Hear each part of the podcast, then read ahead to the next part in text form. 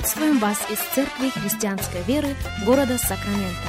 Мы молимся о том, чтобы последующие 15 минут послужили вашему назиданию и духовному утверждению. Присоединяйтесь к нашему эфиру, как пастор Сергей Головей предлагает вашему вниманию передачу «Настоящая истина».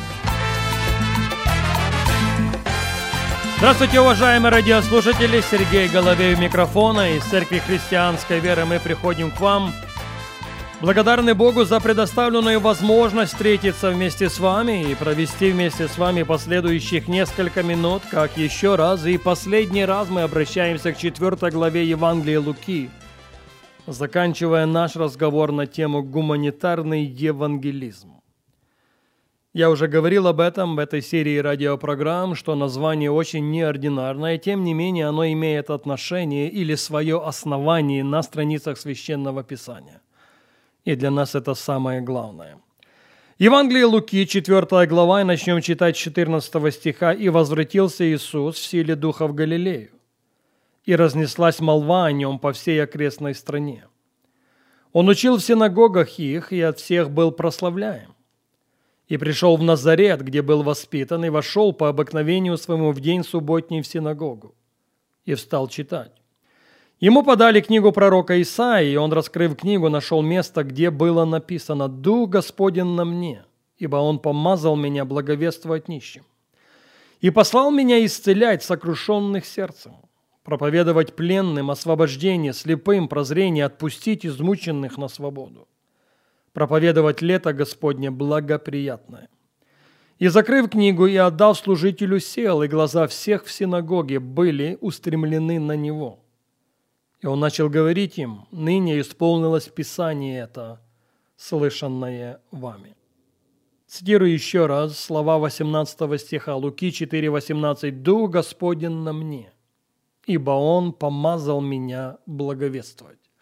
«Дух Господен на мне», говорит Иисус, потому что Он помазал меня проповедовать. Он помазал меня принести добрую новость. Он помазал меня принести благую весть, в первую очередь, нищим. В первую очередь тем, которые находятся на самой первой, на самой низшей ступени социальной лестницы. Итак, что есть евангелизм?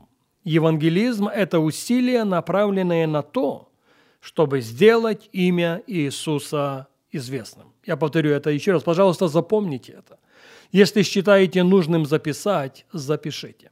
Евангелизм – это использование ресурсов и усилий на то, чтобы сделать имя Иисуса известным. И для того, чтобы эта миссия стала выполнимой, сам Иисус дал дары в свою церковь. Помните, как говорит об этом апостол Павел? Ефесянам 4.11. «И он поставил одних апостолами, других пророками, иных евангелистами, пастырями и учителями. Он сам в свою церковь дал дары. Один из них – это служение евангелиста или благовестника. Для чего? Для того, чтобы распространить царствие.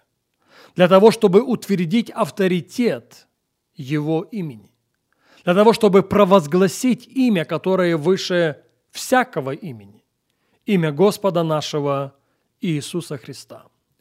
Так вот, через призму священных писаний мы не сможем не заметить, что есть несколько видов евангелизма как такового. Первый из них – это евангелизм силы. В этом случае в фокусе не просто одна отдельная душа, хотя она важна. В этом случае в фокусе не просто одна отдельная семья, хотя и она важна. В этом случае в фокусе город целая страна, целые континенты. Второй вид евангелизма – это молитвенный евангелизм. Молитвенный евангелизм сродни закваске. И инструкции в отношении молитвенного евангелизма сам Иисус предлагает нам на страницах Священного Писания, а именно в Евангелии Луки в 10 главе. И об этом мы с вами детально говорили на нашей прошлой программе. Сегодня же речь о гуманитарном евангелизме.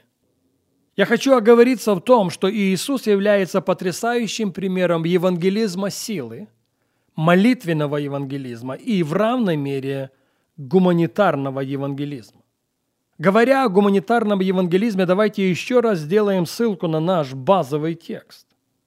Заметим, что из шести функций, которые Иисус проговаривает в Луки 4,18, только одна имеет отношение к физическому исцелению. Не интересно ли? Более того, начинается все с благовествования нищим. Начинается все с прикосновения к социально незащищенным людям. Это, кстати, далеко не единственный стих, на основании которого можно сделать такое громкое заявление. Деяние 10.38. Как Бог Духом Святым и силою помазал Иисуса из Назарета. И Он ходил, благотворя и исцеляя всех обладаемых дьяволом, потому что Бог был с ним. Пожалуйста, услышьте меня. Иисус был помазан Духом Святым и силой для того, чтобы, во-первых, идти. Во-вторых, для того, чтобы благотворить. В-третьих, для того, чтобы исцелять. Слово говорит нам, что каков Он, таковы и Его в этом мире. Мы с вами помазаны Духом Святым и силой для того, чтобы идти, для того, чтобы благовествовать, для того, чтобы исцелять. Я повторю это еще раз. Мы с вами помазаны Духом Святым и силой для того, чтобы идти, для того, чтобы благотворить, для того, чтобы исцелять. В этом контексте Иисус обращается к нам и в своей Нагорной проповеди. Вы соль земли, говорит он. Матфея 5.13. Вы город наверху горы. Матфея 5.14. Вы зажженная свеча. 5.15. И согласитесь, что все это нас с вами к чему-то обязывает. Или, во всяком случае, должно обязывать. Так вот, в той же Нагорной проповеди, в той же пятой главе Евангелия Матфея в 16 стихе Христос говорит, «Так да светит свет ваш пред людьми, чтобы они видели ваши добрые дела и прославляли Отца вашего Небесного. Люди должны видеть наши добрые дела, утверждает Иисус. Нет, не нас. Я скажу больше, для того, чтобы делать доброе дело и остаться незамеченным, надо помазание Духа Святого и силы. Я повторю это еще раз.